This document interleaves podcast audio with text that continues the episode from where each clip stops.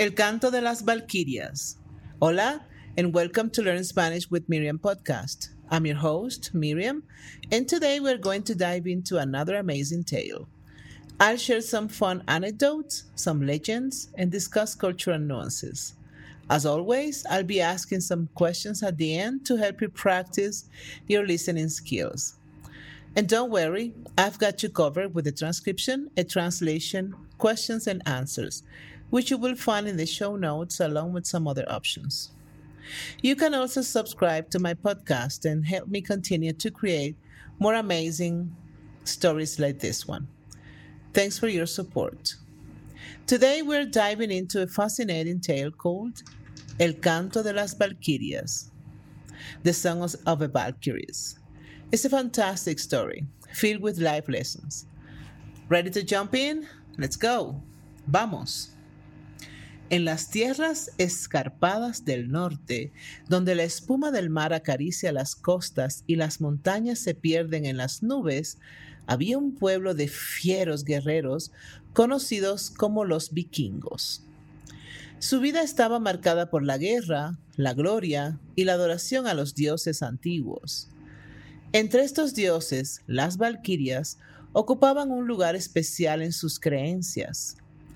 Eran las nobles servidoras de Odín, el dios principal, guerreras fuertes y hermosas que cabalgaban en sus corceles alados sobre el campo de batalla para recoger las almas de los valientes caídos y llevarlas a Balaya, el grandioso salón donde los guerreros podrían pelear y festejar hasta el fin de los tiempos. En una de estas tierras vivía un joven vikingo llamado Sigurd. Sigurd era un guerrero de gran valor, conocido por su habilidad con la espada y su fervor en la batalla. Aunque admiraba a las valquirias, nunca había tenido la oportunidad de ver a una en persona. Un día, en una feroz batalla contra un clan rival, Sigurd y sus compañeros luchaban valientemente, pero la batalla estaba equilibrada y el resultado era incierto. En medio del caos y el estruendo de la lucha, Sigurd cayó, herido de muerte. Apenas consciente, vio descender del cielo una figura radiante. Era una valquiria, majestuosa en su armadura, brillante, y en su rostro había una tristeza terrible. Sigurd, luchando por mantener sus ojos abiertos, la miró y dijo con una voz débil, ¿Es así como termina mi historia? ¿Eres tú la que me llevará a Balaya? La valquiria, llamada Brunilda, respondió con suavidad, Valiente Sigurd, tu tiempo aún no ha llegado, pero veo en tus ojos una llama que no debería extinguirse. Sigurd no comprendía, pero antes de que pudiera preguntar, Brunilda tocó su herida y pronunció palabras en un idioma antiguo. Sigurd sintió un calor que lo envolvía y su herida comenzó a sanar. Cuando Sigurd abrió los ojos, Brunilda ya no estaba allí. Sigurd se levantó, recuperado, y con una fuerza renovada lideró a sus guerreros a la victoria. A partir de ese día, Sigurd no pudo olvidar a la valquiria Brunilda. Soñaba con ella, con su belleza, su valor y su tristeza. Quería verla de nuevo, pero no sabía cómo. Así que oró a los dioses luchó con más valentía que nunca y llevó la historia de su encuentro con la Valquiria a cada rincón de su tierra. Mientras tanto, Brunildia, en el hetero Balaya, sentía la misma atracción hacia Sigurd. Ella había sido tocada por su valentía y su espíritu indomable. A pesar de ser una valquiria, ella también soñaba con él, ansiando volver a verlo. Una noche, en medio de una gran tormenta, Brunilda descendió del cielo para encontrarse con Sigurd. He venido porque tus sueños han llegado hasta mí, dijo Brunilda. Pero no puedo quedarme. Mi deber es con Odín y los caídos en batalla. Sigurd, conmovido, contestó, Entonces lucharé hasta mi última gota de sangre para poder verte en Balaya, Brunilda. Sigurd y Brunilda se encontraron en varias ocasiones, siempre en secreto. Cada encuentro fortalecía su amor, pero también les recordaba la imposibilidad de su unión. Sigurd era un mortal, con un destino terrenal, y Brunilda una valquiria, con deberes celestiales. La última vez que se encontraron, Brunilda con lágrimas en los ojos le entregó a Sigurd un anillo. Este es el anillo de Odín, un amuleto de gran poder. Puede que te ayude en tus batallas, pero también puede atraer la desgracia. Guárdalo como prueba de nuestro amor, Sigurd. Sigurd tomó el anillo con una sensación de temor y respeto.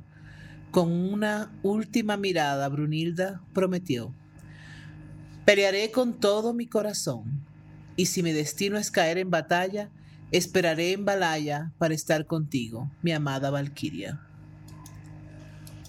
La guerra llegó nuevamente, pero esta vez fue diferente. Sigurd luchó valientemente, y gracias al anillo de Odín, lideró a sus guerreros a la victoria tras victoria. Pero el poder del anillo también atrajo la envidia y la traición. Un día Sigurd fue traicionado por uno de los suyos y pereció en el campo de batalla. Brunilda, sintiendo la caída de Sigurd, acudió al campo de batalla y encontró a su amado caído. Lloró por él y cantó un lamento que resonó en toda la tierra de los vikingos. Brunilda, con el cuerpo de Sigurd en sus brazos, levantó la vista al cielo y, clamó a Odín. Padre de todos, te devuelvo este valiente guerrero. Permíteme acompañarlo en su viaje a Balaya, para que juntos podamos cantar canciones de valor y gloria a tu honor.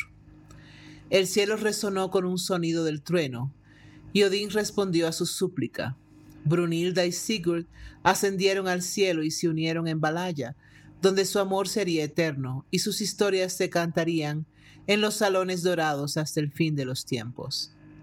Desde entonces, cada vez que los vikingos se preparan para la batalla, escuchan el distante canto de las valquirias, recordándoles la valentía de Sigurd, la lealtad de Brunilda y el amor eterno que encontraron en Balaya. Así termina nuestra historia, queridos oyentes, una historia de amor y valentía, de sacrificio y honor, de guerreros y diosas. Es la historia del canto de las Valquirias. Beautiful story, right? That's all for today. Practice your answers, try repeating them out loud, and don't forget to check the translations and potential responses I've left for you. Any questions? Please leave them on my website thoughtfulspanish.com. Stay tuned for more captivating stories to boost your Spanish skills. Hasta pronto, su amiga Miriam. Preguntas. ¿Quién era Sigurd y por qué era reconocido entre su pueblo? 2. ¿Cómo es que Sigurd conoce a Brunilda por primera vez? 3. ¿Por qué Brunilda, siendo una valquiria, decide sanar a Sigurd en vez de llevarlo a Balaya? 4. ¿Qué le entrega Brunilda a Sigurd durante su último encuentro y por qué es importante este objeto? 5. ¿Cómo termina la vida terrenal de Sigurd y cómo se ve afectada Brunilda por esto? 6. ¿Cuál es el resultado final para Sigurd y Brunilda y qué mensaje envía esto a los futuros guerreros vikingos? Okay, if you've been enjoying these immersive language lessons and find yourself eager for more, please consider subscribing to Learn Spanish with Miriam podcast. Your support not only helps the podcast grow, but also ensures that you never miss out on a new episode. So click on that subscribe button and let's continue this fascinating journey of learning Spanish together. Thank you for your support. And now the possible answers. Posibles respuestas. 1. Sigurd era un joven vikingo, reconocido por su valor en la batalla y su habilidad con la espada. 2. Sigurd conoce a Brunilda cuando está a punto de morir en el campo de batalla. Brunilda desciende del cielo para llevarlo a Balaya, pero en cambio decide curarlo. 3. Brunilda decide sanar a Sigurd porque ve en él una llama que no debería extinguirse, un espíritu indomable que la conmueve. 4. Brunilda le entrega el anillo de Odín a Sigurd, un amuleto de gran poder que puede ayudarlo en batalla, pero también atraer la desgracia. 5. Sigurd es traicionado y asesinado en el campo de batalla. Brunilda, al sentir su muerte, llega al campo de batalla y llora por él. 6. Sigurd y Brunilda son unidos en Balaya por Odín, donde su amor puede ser eterno. Esto envía un mensaje de valentía, sacrificio y amor eterno a los futuros guerreros vikingos. If you want more practice, check the show notes. I have more options there. See you next time. Bye.